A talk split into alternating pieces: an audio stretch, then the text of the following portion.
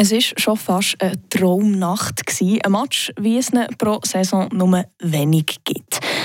Und dann noch ein Derby obendrauf. Gotteron hat Genf Servet gestern gerade mit 7 zu 1 überfahren. Der Gotteron Talk. Mit eurem Opel-Partner AHG Cars und dem neuen Opel Astra Elektrik. Ein mutiges und klasse Design mit modernster Technologie. 100% elektrisch. Renato Forni, du hast den Match kommentiert. Der beste Mann vom Spiel war Markus Sörensen. Er hat einen Hattrick gemacht. Ja, und endlich muss man sagen, sind die Ausländer und Leader von dem Team voll verwacht. Sechs von diesen sieben Goal haben nämlich Importspieler gemacht. Sie haben das Stadion zum Kochen gebracht. Man hat teilweise das eigene Wort manchmal nicht mehr verstanden. Eine wahrhaft magische Nacht war es. Gewesen. Ich meine, die fünf Goal innerhalb von zwölf Minuten im Mitteldrittel und das gegen die amtierende Meister Genf, da gibt es jetzt wirklich gar nichts mehr zu sagen. Also ist da wirklich auch alles perfekt gewesen, oder gibt es für heute ins Auswärtsspiel gegen Zürich noch Verbesserungsbedarf? Ja, Gotteron hat gestern in der grossen Linie eigentlich alles richtig gemacht. Ein Abend, wo alles geklappt hat. Effizienz, Härte, Disziplin.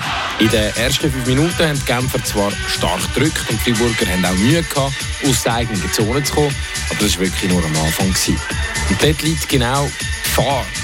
Wie geht man mit dieser Euphorie heute um für ein Match auswärts beim Spitzenteam ZSC Lions? Wie kanalisiert man das richtig und wie kann man genau die gleiche Leistung eben nochmal abrufen?